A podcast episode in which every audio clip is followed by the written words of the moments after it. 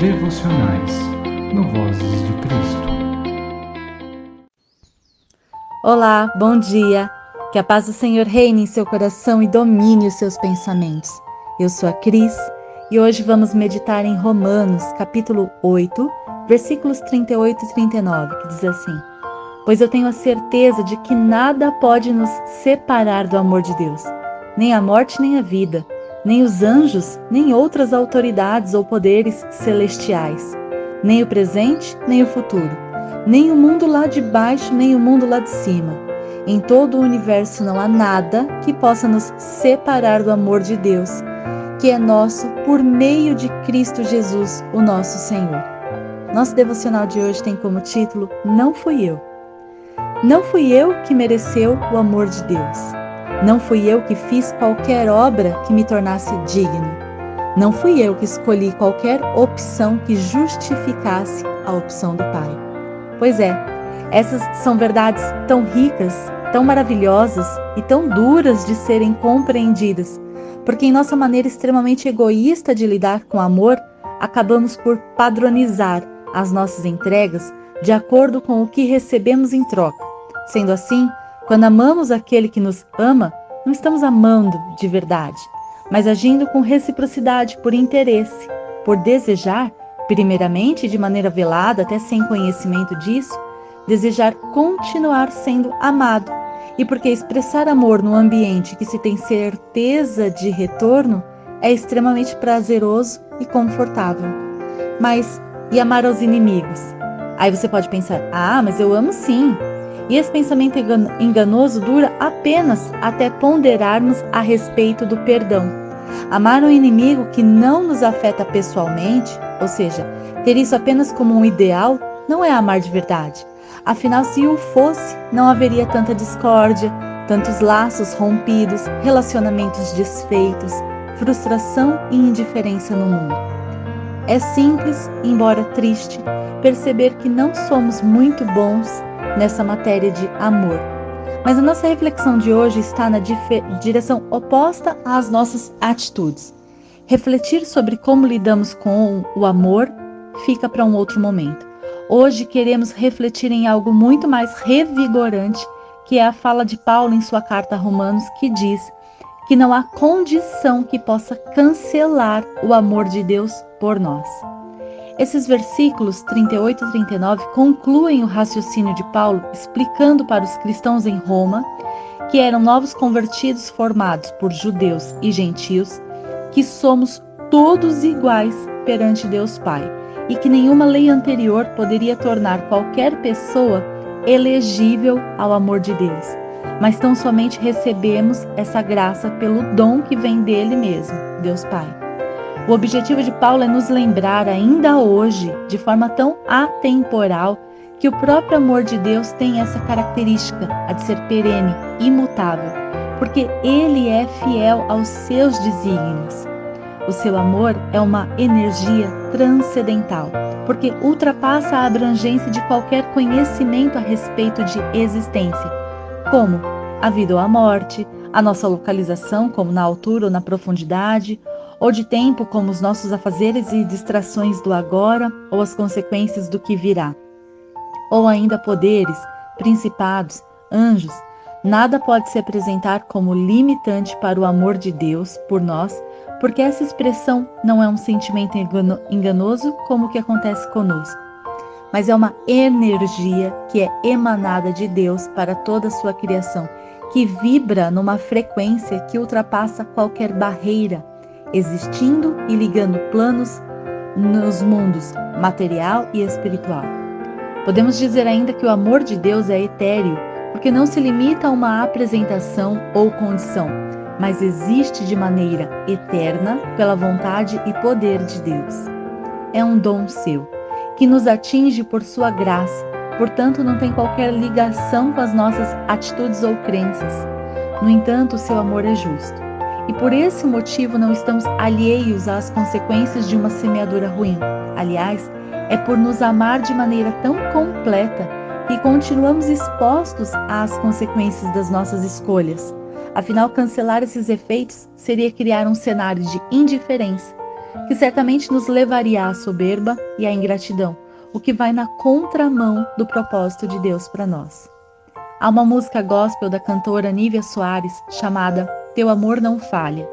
E a primeira estrofe diz: Nada vai me separar, mesmo se eu me abalar. Seu amor não falha.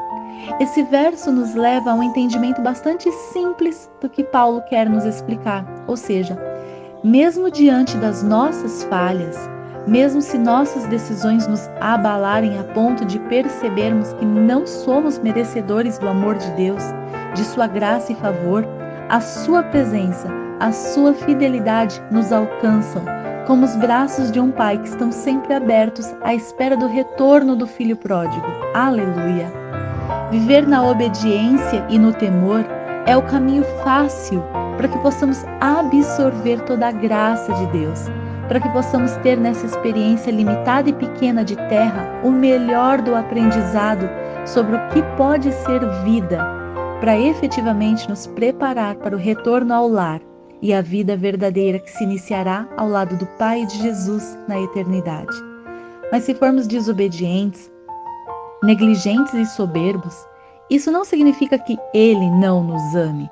Afinal, foi para esta condição que Jesus veio a nós, e após ter lavado os nossos pecados e nos proporcionado nova vida, nos deixou ainda o seu Espírito Santo para nos auxiliar a terminar essa jornada. Glória a Deus. Não foi para os santos que Jesus veio, mas para os doentes. E saiba, não há grau. Todos éramos e ainda somos. A única diferença que há entre nós, embora isso não mude a expressão do amor de Deus, é na escolha de segui-lo, buscando a evolução diária no amor para que possamos nos aproximar dessa energia. Precisamos compreender que a nossa desobediência, ou a incredulidade, ou a dureza de nossos corações nos gera consequências já aqui, que é a dificuldade em perceber e receber esse amor como seu, ou seja, de se identificar como alvo desse amor. E isso só gera alguma consequência na salvação. Afinal, a salvação é proveniente da justificação pela graça redentora que há em Jesus Cristo. E embora esteja disponível para todos de maneira indistinta, requer a nossa aceitação por meio da fé. Se isso não houver, não há caminho, porque a justificação de maneira nenhuma pode ser alcançada por nós, mas é dada de graça aos que têm fé em Jesus Cristo. Porque só através dessa fé que nós, antes escravos do, do pecado, conseguimos a libertação e com isso a salvação. Não há outro meio de alcançar a salvação. No entanto, o amor de Deus é latente àqueles que creem e aos que não creem, como meio que nos proporciona viver as suas bênçãos, de maneira a encontrarmos os olhos de Jesus e nos redimirmos de nossa existência falha. Que tal hoje orarmos em gratidão pelo amor incondicional de Deus? Pai amado, Senhor Jesus, Espírito Santo de Deus, o Senhor é maravilhoso. Nós louvamos o seu nome, Pai. Eu me uno a todos que oram comigo neste momento para louvar e engrandecer o seu santo nome, Pai do céu. Nome que muda a nossa existência, nome que muda as nossas condições, moda, nome que muda a nossa verdade, que transforma os nossos pensamentos. Jesus Cristo é o nome santo e poderoso, que lavou os nossos pecados e nos deu vida nova. Pai, nós te agradecemos pelo seu amor maravilhoso amor que chega até nós de maneira indistinta, amor que nos alcança, Pai do céu, da maneira que nós estivermos, se estivermos bem ou se estivermos tristes, se estivermos em paz ou se estivermos aflitos, se estivermos buscando ao Senhor ou se estivermos nos escondendo. O seu amor está à disposição, está aqui, a menos de um palmo do nosso toque seu amor é tão maravilhoso, Pai do céu, e nos resgata. O seu amor nos permite enxergar os seus olhos na criação, enxergar, Senhor Jesus, a sua face em todos os irmãos, enxergar a sua assinatura nas plantas, nos pássaros, em tudo que há ao nosso redor, em toda a criação. Pai, o Senhor é tão maravilhoso, é tão magnífico, que nós nunca seríamos capazes de te compreender ou de tentar chegar próximo do Senhor se não fosse o seu amor, dizendo para nós que quer que estejamos próximos do Senhor. Nós te agradecemos por isso, Pai do céu, te agradecemos por sermos lembrados do seu amor nesta manhã.